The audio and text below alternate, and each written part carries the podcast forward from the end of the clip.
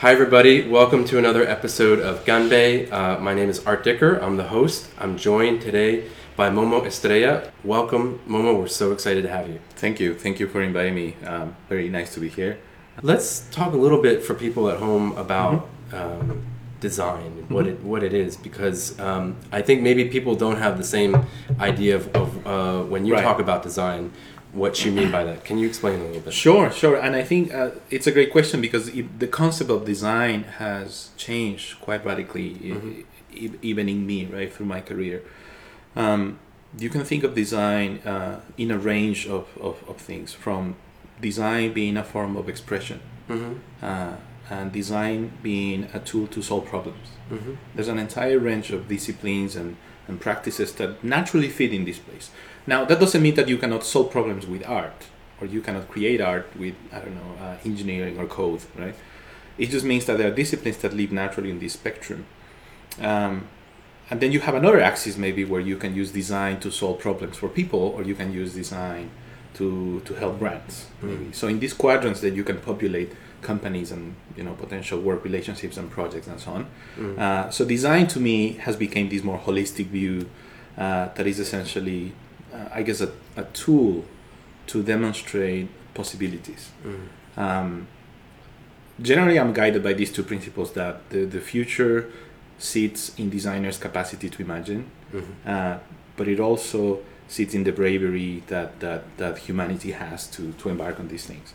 And I think design is a nice combination of those things. It allows me to explore and visualize possibilities and encourage people to to to try to understand the future and respond to that. Right?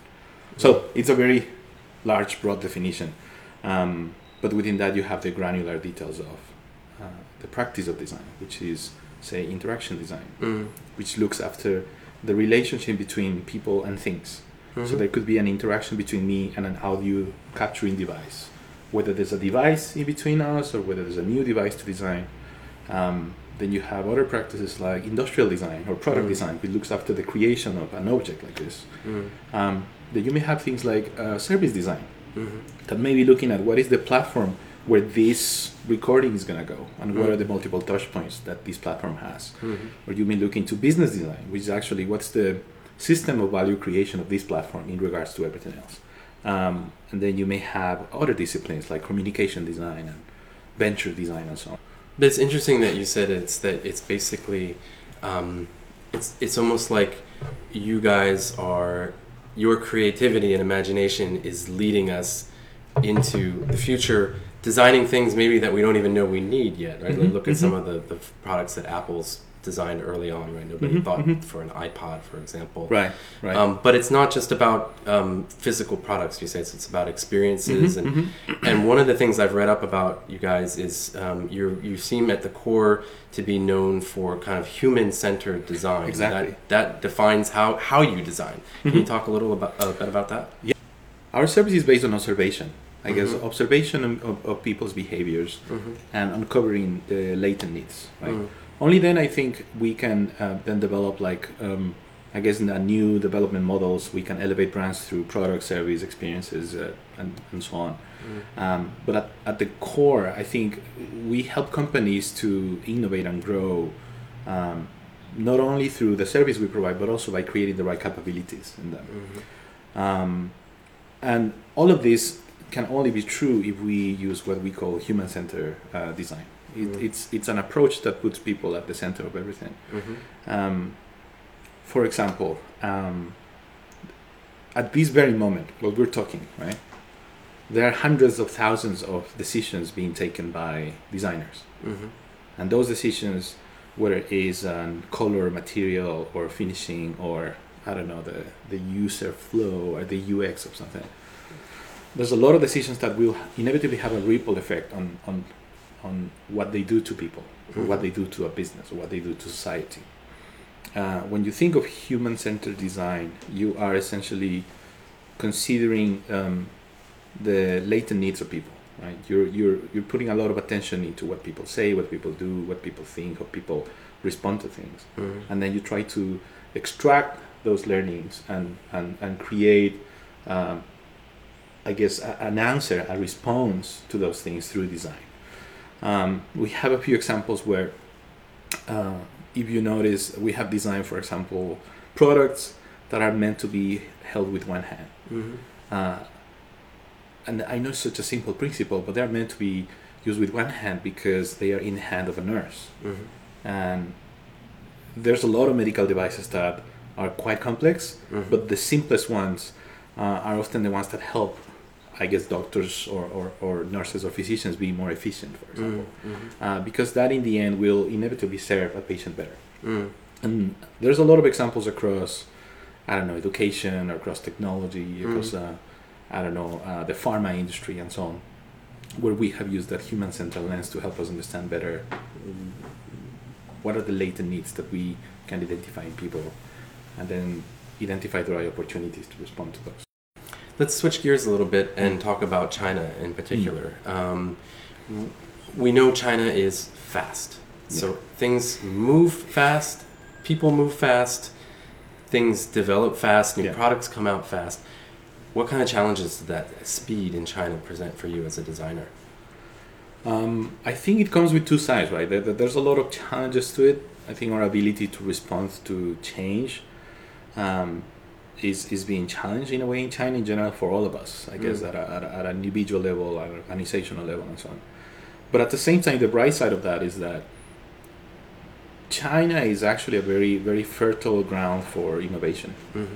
I think the speed of things is, is, is a consequence of, of how experimental China is. And I think that's a good thing.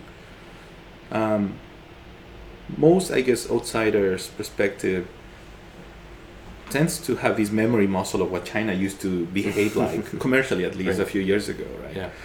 um, where it was you know manufacturing support for the rest of the world, or it was uh, I don't know the origin of copycats or low cost labor and so on. Now Yeah. some of those things kind of hold true, uh, but if you look at those thing- things in isolation, we have we have we have seen the change from uh, a country that used to look to the sides and, and figure out what, what is everybody else doing. Let's just Right. do a version of that. Right. To now being almost ahead of many others Yeah.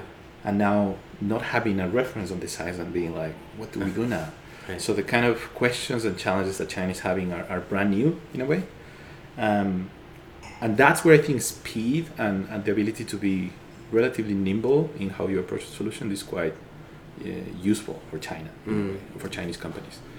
Um, more specifically, challenges for design in, in fast environments um, is typically more than a challenge is an opportunity I think to very quickly test uh, concepts or provoke Mm. um, reactions um, where for example we may be able to get uh, say quantitative results of uh, testing concepts much faster than we would do in other markets Mm.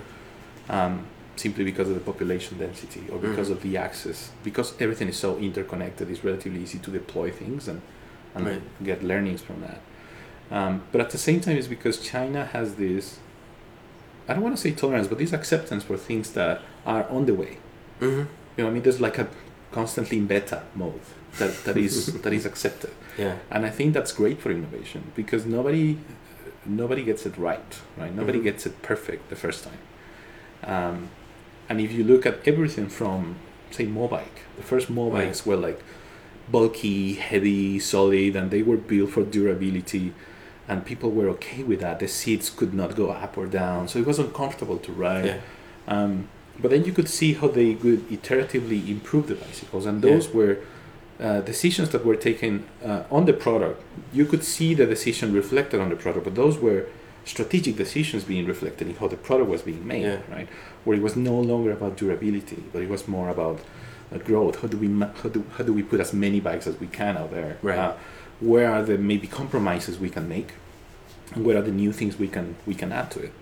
Um, I don't think there's another place in the world, maybe personally, this is my, my view, that has the conditions that China has to help small companies go that large that quick. Yeah. And maybe sometimes just burn after a few years, but that explosive growth is something that you wouldn't see anywhere else. People ask, how did Mobike start in China? You know, Mm. why, why didn't it start somewhere else? And I think it could only have started in China because if you look at the way people use mobile and QR codes and scanning Mm. and the densities and the, and all of that. People still used to be being used to riding bikes here, right? Mhm, It's not mhm, that's so long ago. China's changed so fast. So some products like that were perfect to be designed in China Yeah. and then exported out. Mhm, Um, mhm. Do you see other? Uh, do you, you you mentioned it? More and more design concepts being exported out, and are they being exported by firms like you, or are they the, the companies themselves innovating and taking their designs out of China? Um, I think there are two sides to that question. So one is the uh, what China is exporting now as, as something that is um, created in China, not just made in China, manufactured Mm. here, but designed, created here, and being exported. Um, and the other side, I guess, is the origin of that design. So for the first part, I think you get companies say like Xiaomi that that that, that, that is doing a great job, I think, at understanding uh, what is the visual language of of contemporary home appliances, for example, Mm-hmm. Uh, or contemporary technology in general. I think if you look at their visual language, it's quite consistent. Although they they do work a lot with ODM, they do work a lot with like third party uh, designers. Um, they do have, I would say, design ownership of that language, um, and I think it's a great example of how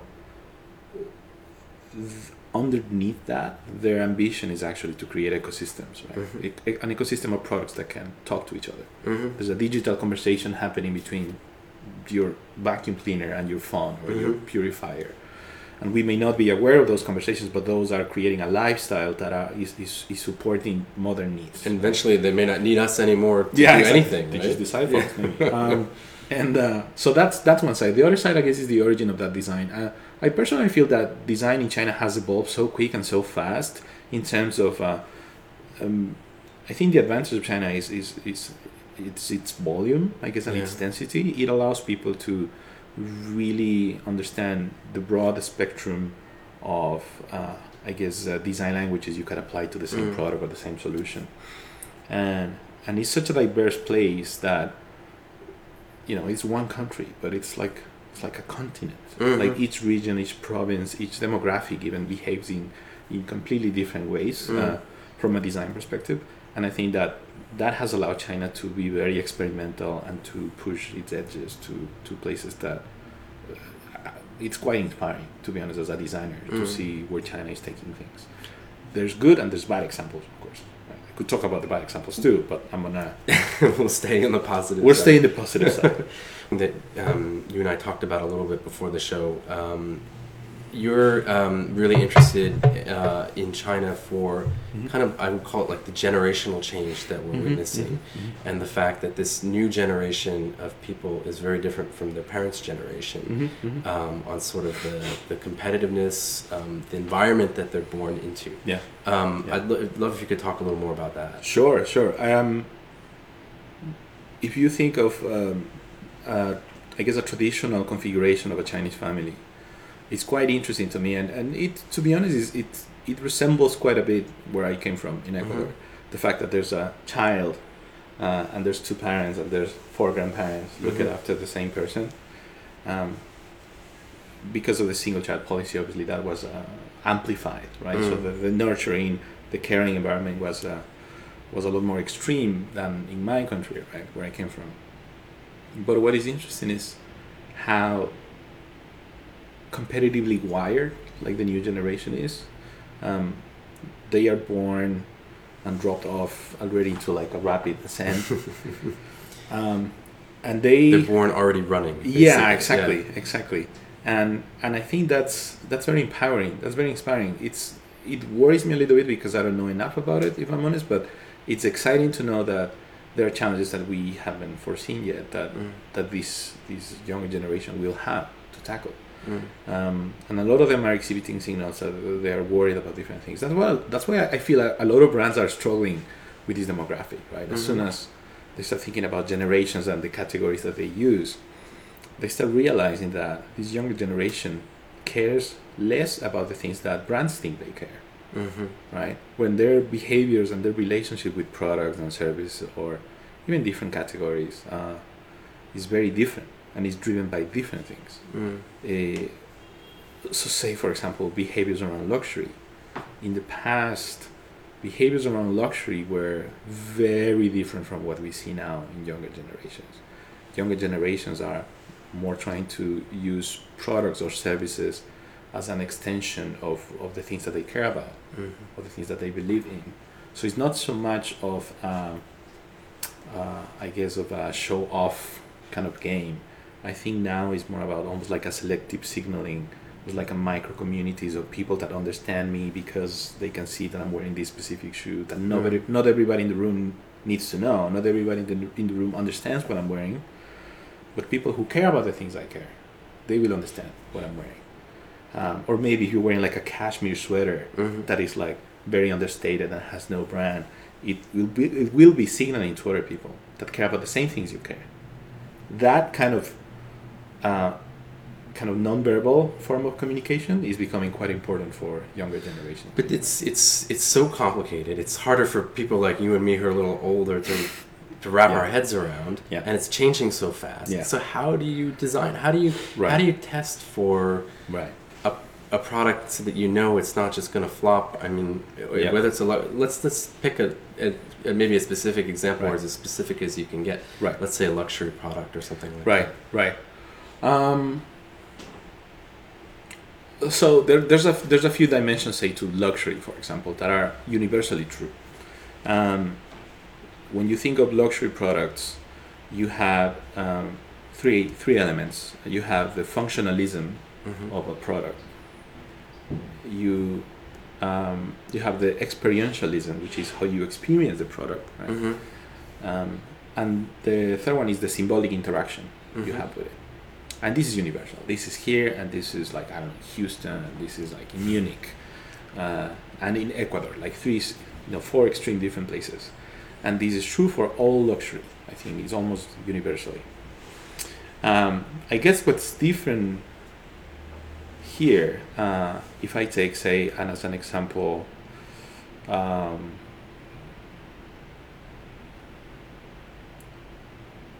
if I take say like personal care, Mhm. like personal care products, Mhm. whether it's skincare or like grooming and whatnot. Um, luxury typically anchors on the fact that there's scarcity. There's not Mhm. enough of it, Mhm. or not everybody has access to it Right. because of either either the limitations you impose, either through pricing or through communication channels and whatnot. Uh, there's an element of exclusivity to it. Mhm. What we're seeing lately is that that's not necessarily working for younger generations. Uh, the last thing that younger generations want is to feel that they're being alienated or being denied the access to things. Okay. Uh, and the fact that you're positioning something as not everybody has the chance to use it is, is actually causing the opposite effect. Hmm. But that's just so counterintuitive to probably like you and me, right? That Mhm. we're not born to think that Yeah. way. Exactly, exactly. We're not groomed to think that I way. I see, like, there's not enough of this. This is luxury mug. Yes, It's I want I'll it. take this. I want it. Yes, it's my mine. um, but I think now underneath that, and this is just based on entirely like my observations. Like uh, to be honest, I haven't done like deep dive luxury projects or anything. Hmm. Um, but I think a lot of this comes from, as I mentioned earlier, there's there's a lot there's a that's a much more emotional and intellectual thing going on with the younger generation. Um, that I think we may be we may be not taking the right time to understand and just responding to that in, in Mm. different ways. Whether it's Mm. by trying to create different things for them that we assume are going to be helpful, or Mm. we assume they need or they want, but they don't really. Um, Um, one of the um, I, I joke that um, oftentimes when when lawyers um, walk around, you know, we see let's say like a scaffolding or something something that's not properly quarantined off from the general public, especially Right. here in China, and I just think that's a lawsuit waiting to happen. I can't shut that part of my brain off. That's ah, my I love this question. So, as a designer, you must see things that are you you instantly see are broken and want to fix it. I need to fix this. I need to fix that. That's Is it? Am I oversimplifying That's it? or such a great point. Yeah, no, I love that you mentioned this. Uh, Can you shut it off? I, I cannot. I cannot. And it's interesting. Like if you go watch a movie Yeah. with, say, uh, a writer, um, a sound producer, Mm-hmm. and an actor, at the end of the movie, all of you are going to have a completely different experience, I guess, to share with each Mhm. other what the movie was about. Like the actor may be picking on different things. If you work with a writer, maybe picking on character development and dialogues and, and, and the story and whatnot, and maybe the sound producer or the engineer guy may be thinking about the sound distribution and whatnot. So I think our appreciation of the world around us, it, it's it's not tainted, but it's diff, it differs, right? There's Mhm. a lens that we cannot switch off, like in your case, you know, you see the scaffolding, you're like, um, it's it's the same for me, I guess, and maybe this is just my personal theory, is that designers are inspired by the problems around them, and we typically feel frustrated when there are constraints Mhm. within what we can do to resolve those things. We enjoy exploring problems, um, and maybe for say for for in this case for jobs that may be technical, for example, if I think of software development, uh, it's typically the opposite. You actually find confidence and inspiration and drive within within a defined space for impact. I want to say a box, but there are boundaries to Mhm. what to, to the space where you can actually take an action on. and and then technical technical minded people may be actually frustrated by problems because your job is to de-risk and to ensure that this is working well. Mhm. And I think that's where that's where sometimes there may be uh, a little bit of friction, especially here coming to China, where the relationship maybe between designers and, and, and maybe technical uh, technical folks would be a bit challenging at times because Mm. For a designer, a technical folk will be another problem that a designer is excited to explore. You're like, okay, let's figure it out. Let's do it. But for a technical folk, a designer is a problem, and you're wired to like remove problems and de de-risk your Right. space for impact. Um, and obviously, behaviors and mindsets are, are slightly different. There's no good or bad. It's just a different approach to seeing things, different way of planning, communicating, getting things done. Uh, I guess the biggest takeaway that I've had from looking at this in uh, in China is understanding how these decisions are made is what has helped uh, I guess me as a as, as a leader understand how to facilitate the right kind of decision support systems maybe for either teams or Mm. for a company that is trying to maybe create new behaviors or, Mm. or or a company that is trying to I don't know rewire their culture so Mm. they um, so they are more fertile for innovation right where often that's the different ends that you have have a technical side you have a non-technical side you have the creative edgy side Right. and you're trying to make sure they don't kill each other and create new things For you as an expat coming in, um, do you, how do you, how do you, do you bring in something extra to the equation? So when I moved here, 2010, what I immediately realized is that back home, I had this constant stream of information coming through my ears, my Mhm. eyes, everywhere, and I could not avoid radio conversations, billboards, music, nothing. It was just a constant input. Right. Uh, when I came here, it, it was an almost isolating experience because everything was just like white noise. I could not read the signs. I could not understand the conversations. I could not understand the music. And that isolation, in a way, uh, almost forced me to to understand things from from from a different place. The inputs I was getting Mhm. from my environment were different. Um, and I guess you develop certain sensibility to to things that I, I guess slowly fades away with time as, as Mhm. we begin understanding the language and get more you know accustomed to the culture and so on. Then we're part of it. I mean, we've been here for a long time, so we Mm. know how it is. But coming back to the to the present uh, answer, uh, I guess there are, as with luxury we spoke earlier, there are universal uh, principles, I guess, that hold true everywhere. Mm.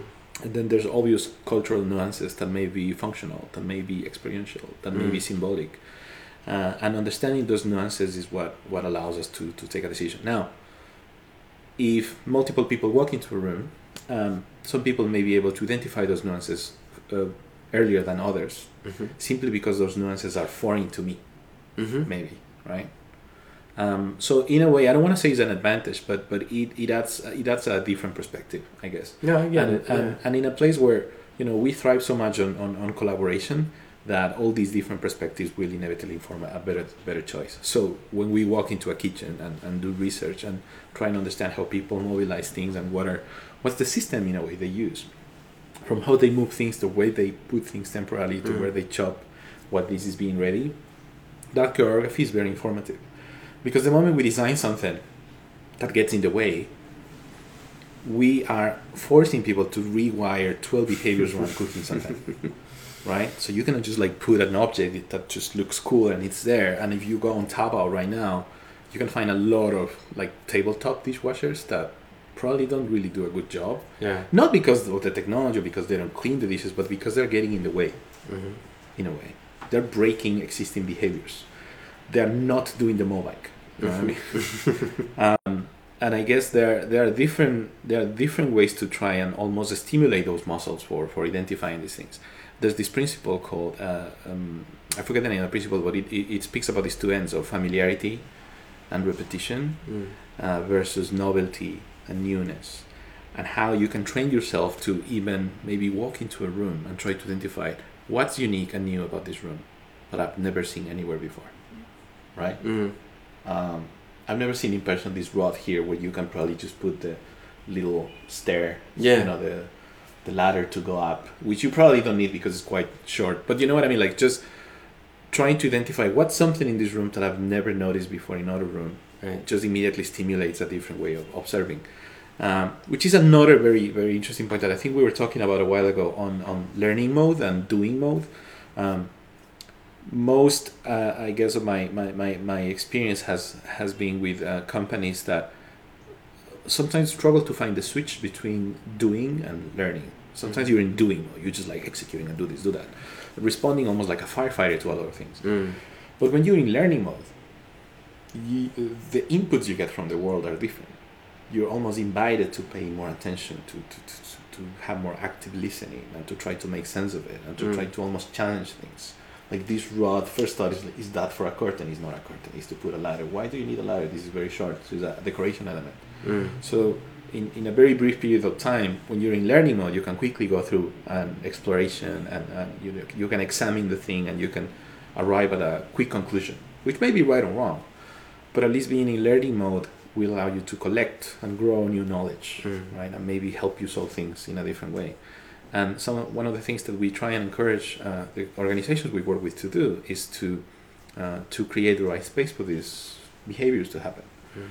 um, that's where often either say labs for example or outposts are very helpful because these are places where uh, you can try new behaviors new ways to get things done that are almost foreign to your existing working culture Mm. uh, and most of the time uh, a lot of this spawns from the fact that people need to be in learning mode people need to be given the permission or the incentives to be in learning mode versus uh, get the job done Right? Especially in big companies. Especially in big companies especially in china when Yeah. you move so fast Yeah. you you almost can't afford to be in learning mode. It's like I'm gonna go in learning mode, and then the market just like flashes in front of your Yeah, eyes. consumers won't wait Mm. for you, right? But, Yeah, but, but exactly. yeah, yeah. So it's a it's a tricky balance to achieve. It's a tricky parallel to draw and fork out of your main company and maybe try and experiment with.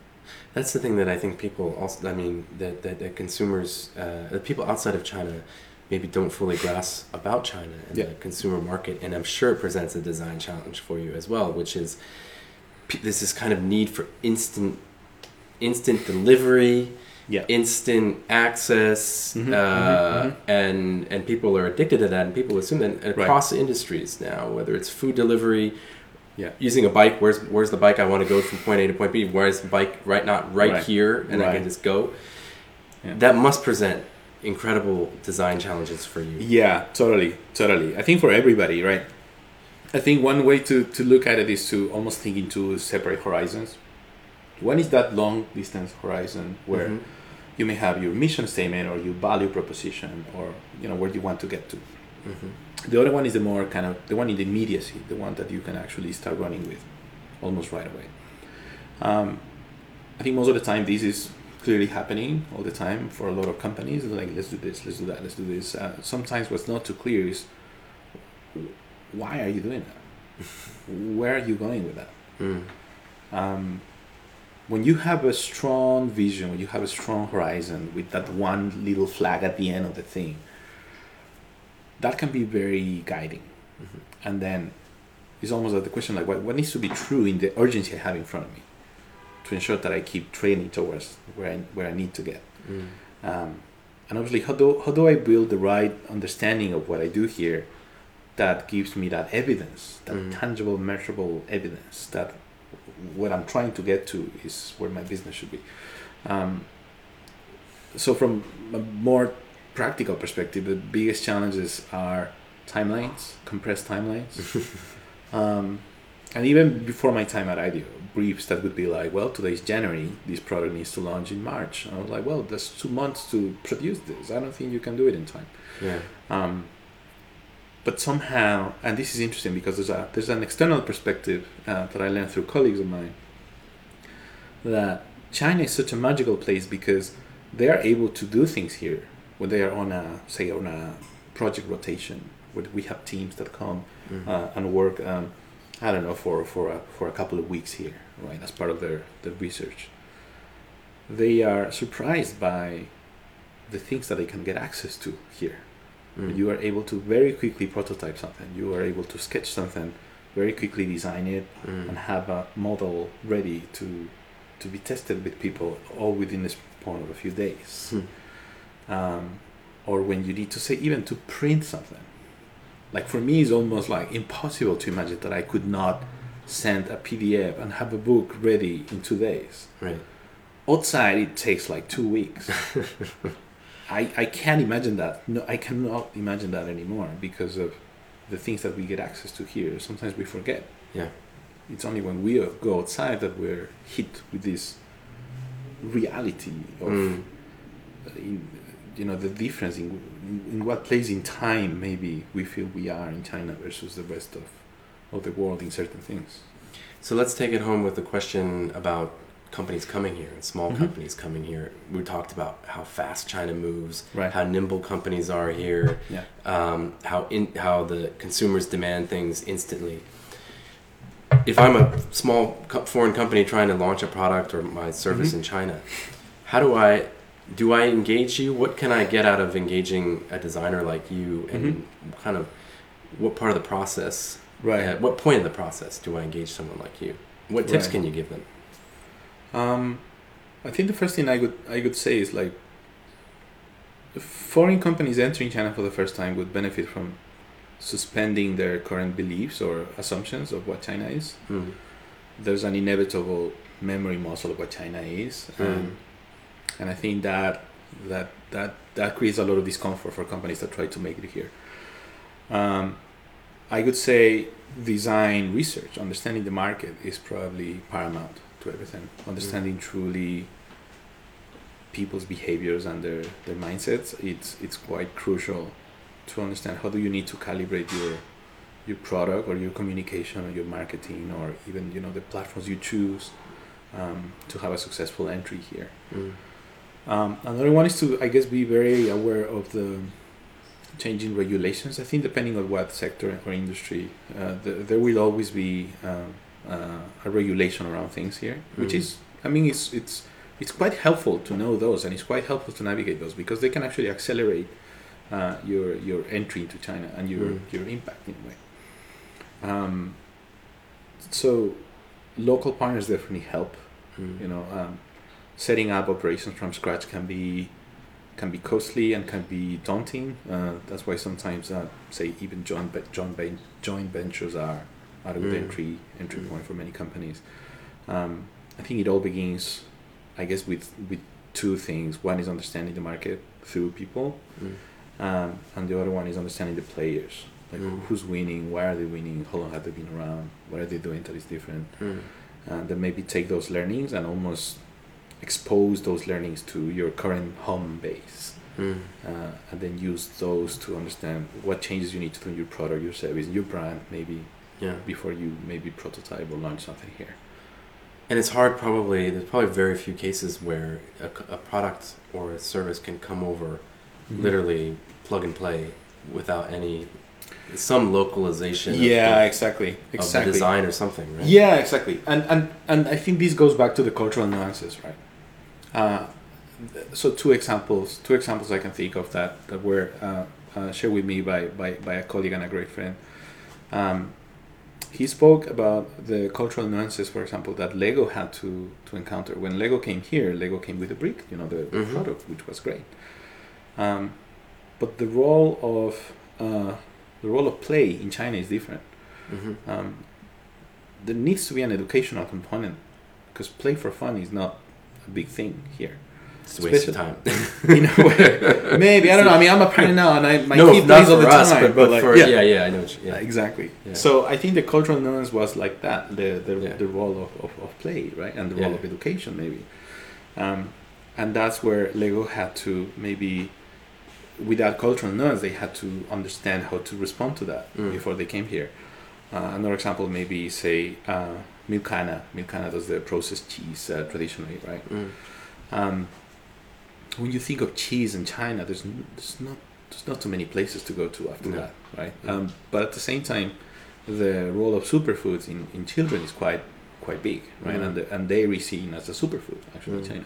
So I think that's why you see Milkana actually produces these little kind of cheese lollipops for Mhm, kids mhm, mhm.